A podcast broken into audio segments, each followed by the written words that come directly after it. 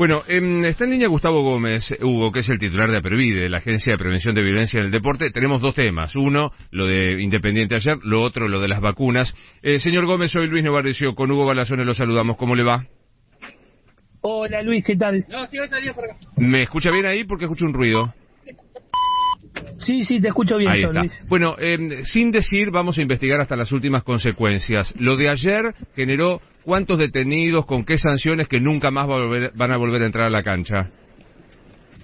20, en el, por el momento hay 20, nosotros estamos este, ahora por reunirnos con la gente del club para ver también qué decisión desde el punto de vista institucional se va a tomar ahí. Eh, pero bueno, el, el nunca más a la cancha, Luis, yo la verdad que lo tenemos que explicar, porque si no circulan versiones este, que, que confunden a la gente. Nosotros somos la autoridad aplicativa. Ay, se nos corta. ¿Está ahí, señor Gómez?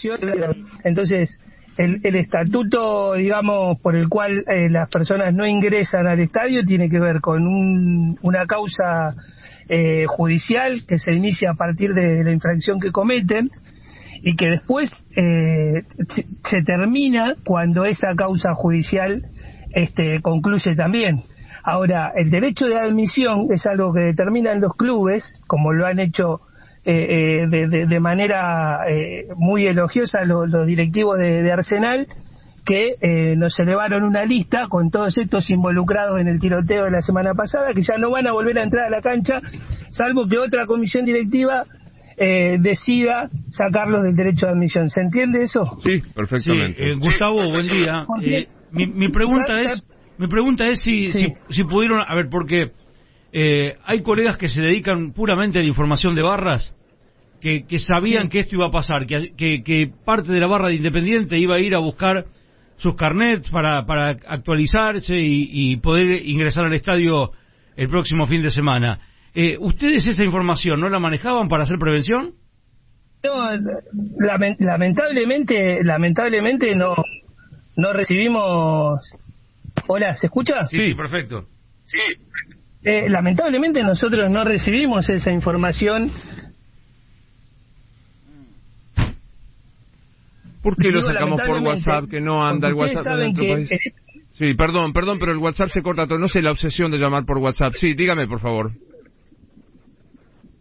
No, que les decía que en este momento to- No, listo, saquémoslo del aire. Eh, si no lo podemos llamar por, por una lista, de verdad que es una falta de respeto para la gente que está escuchando. No, no entiendo la obsesión de llamar por WhatsApp. Eh, Tenemos claro que en la Argentina no anda Internet, que no hay ni, no digo 4G, 3G, no hay nada. Bueno, eh, de, de lo que estaba diciendo Hugo, ¿qué podemos decir? Que- no, Hugo, te paso una Que no- aclaración. que no te- a ver, yo, yo tengo el dato, eh, y lo, lo cito, el flaco Gravia contó ayer en Teis Sport con nosotros en el programa que mm, se sabía que, que los barras iban a ir a buscar los carnets. Pero no hubo, no Ahora, se sabía este- que iban a ir los dos. Esta información, para, esta información de inteligencia, ¿cómo no la conocía? La Previda tiene, que- a ver, o, o las autoridades de seguridad deportiva tienen que hacer inteligencia, tienen que buscar prevenir este tipo de situaciones.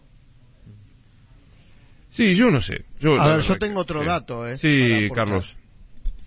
¿No será que toda esta gente que es, eh, a Moyano se le juntó a la hacienda porque estaba repartiendo carnets para tener mil votos más en las elecciones que vienen?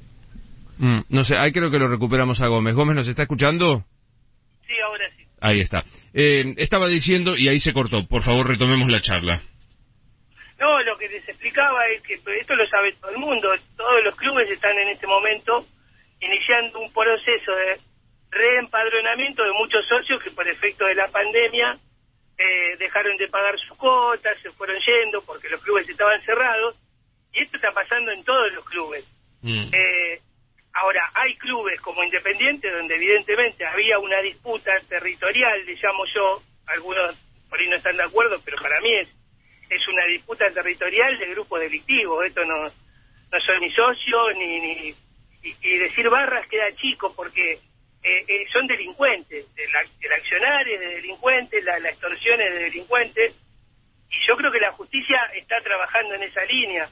Ahora, desde el punto de vista específico del espectáculo deportivo, nosotros lo que estamos tratando es que esta gente no entre al estadio, y de hecho, durante la pandemia, las canchas, nosotros controlamos DNI por DNI y no ingresa gente a los estadios que tenga previsión de concurrencia, o sea, que estén dentro del programa Tribuna Segura impedidos de, ingresar a los estadios. Creo que desde la lógica nuestra esto es lo que nosotros podemos hacer y también podemos aportar a la justicia todo lo que la justicia nos pida para poder investigar hechos más graves que aquellos que tienen que ver con, con, con la ley 11929, que como les dije hoy es una ley contravencional, que es de la cual somos organismos de aplicación. Eh, cuando yo le contaba a Novarecio Gómez que, está muy politizado Independiente porque hay elecciones y demás, ha, salido Arieto, que fue mm, jefa de seguridad del club, aparece eh, Patricia Bullrich también opinando sobre la cuestión independiente. ¿Cómo, es?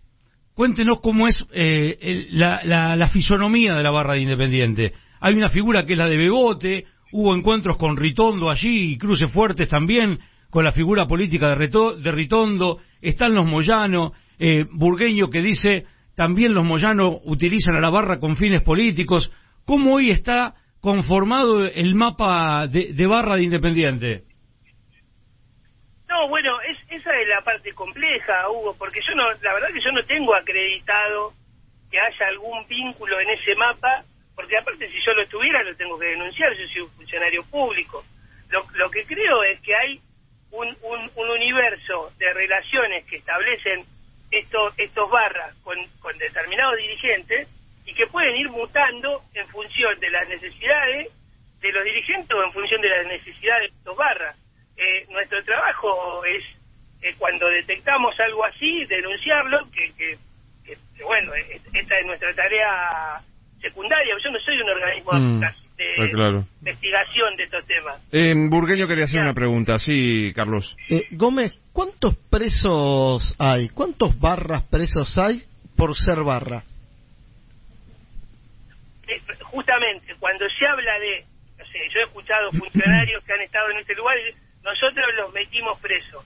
Eh, la, la, el sistema contravencional que yo manejo eh, en la provincia no no no está hecho para meter presos. Los presos van por cuestiones que tienen que ver con delitos mayores como como el tráfico de drogas que se han, se han detectado casos, como como todo el, todo el universo de ilicitudes a las cuales se dedican estos muchachos cuando en esta, no están dentro de la cancha o utilizando alguno de los mecanismos que permite la multitud dentro de la cancha. Sí, pero eh, usted no sabe cuánto, pero Gómez, cuántos presos hay, por ser barras en la provincia de Buenos Aires, los haya impulsado ustedes o no? Eso. No está tipificado que ser barra te va a llevar a ser preso. No, pero hacer cosas como la de ayer, sí. Y no, no es la primera la de ayer, ¿eh? Y, yo insisto, en esto está trabajando la justicia como trabajó en lo que tiene que ver, por ejemplo, con, con Arsenal o con el cruce este que hubo con una parte de, los hinchas de la barra de Racing que pasaba por un por un barrio con, con hinchas independientes. Entonces, ahí está trabajando la justicia mm. y con una tipificación legal que quizás permita meter algunos presos, como dicen muchos, pero desde el punto de vista contravencional, nosotros lo que podemos hacer primero es, tenemos una posibilidad de, arrestarlo durante entre 30 y 15 días cuando el, delito es muy grave, pero, pero también lo que se hace y lo que se hace permanentemente es impedirles el ingreso al estadio y, a las instalaciones del club. Esa es la, la, tarea fundamental que hoy llevamos adelante para tratar de sanear el deporte de este tipo de, hechos. Ahora, lo, lo demás es, es mucho más complejo y, y, a esto se abocan los organismos de investigación, tanto judiciales como policiales en función eh, judicial. La última, Luis, eh, peligra, peligra también, quiere hacer una, sí. ¿Peligra el regreso del público a las canchas ante este escenario? No, no, porque eso sería ceder frente a, al accionar de, de estos delincuentes. No, no, lo que tenemos que hacer es esto no, fíjense que estas cosas no pasan dentro de las canchas. ¿sí? Mm. Todos los casos que se fueron dando son disputas por quién va a mandar, entre comillas, después cuando regrese el público a los estadios, pero lo están dirimiendo fuera de las canchas y fuera de los clubes, porque nosotros nos hemos puesto muy firmes con no permitirles el ingreso a los estadios. Por eso molestan un poco ciertas declaraciones que parecen indicar que nosotros hemos aflojado eh, frente a la lucha contra este, este tipo de fenómenos. No es así. Y, y, y, lo, lo, demuestra el hecho de que no han entrado ninguno de los que tienen previsiones de concurrencia en ningún momento durante el tiempo que estuvimos nosotros sin público. Sí, Damián. Sí, un par de aclaraciones y una pregunta. La primera aclaración es que no es que ayer habían arreglado las dos facciones de la barra a encontrarse a las 15 en la puerta de la sede para tirotearse, sino que fue una facción a retirar los carnet eh, y la otra se enteró, estaba cerca y ahí es donde lo fueron a buscar y se produjo el enfrentamiento. La segunda aclaración es que los carnet se le dan a los socios que quieren volver a entrar a la cancha y no tiene nada que ver con las elecciones de diciembre porque para votar hay que tener un mínimo de dos años de socio. No es que uno retira un carnet ahora y puede votar en diciembre. Y la pregunta para Gómez puntualmente es, durante este tiempo de pandemia que usted decía... ¿Se cortó?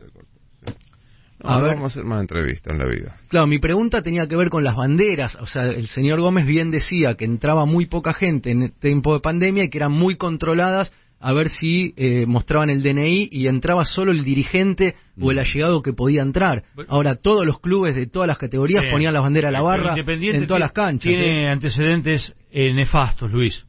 Eh, amenazas a futbolistas, amenazas a Holland, Ariel me Holland. Me acuerdo. ¿Te acordás? ¿Sabés quién sabe mucho de eso? El doctor Iesi, que fue el abogado de Holland. está muy al tanto de esa cuestión, que creo que terminó un juicio oral Bebote teniendo un búnker dentro del club, tenía, vos llegabas a Independiente a transmitir los partidos y el, del, el de seguridad te decía, ¿ves esa oficina? Tenía como una torre de control, pero, pero desde ahí operaba dentro del club. Pero eh, yo, mi ignorancia trabajaba, lo conté anoche en C5, había que hacerle una entrevista a Bebote con Careta, que por suerte este, el editor se negó a hacerla. Por... Ahí creo que lo recuperamos a Gómez. ¿Qué le querías preguntar, Damián? Eh, no, por el tema de las banderas de las barras que entraron durante la pandemia en todas las canchas, en todas las categorías, todos los partidos. ¿Quién las ponía? Te lo explico, te lo explico. Mira, hay un sistema por el cual nosotros nos comunicamos con cada con cada club. Hola. Sí, sí. Eh, y, y el club, en, en acuerdo con nosotros, nos, a veces, en algunos casos nos lo han pedido, y en otros casos nosotros hemos evaluado la situación y antes de que nos lo pidan le dijimos, no, no, acá no hay posibilidad de colocar banderas.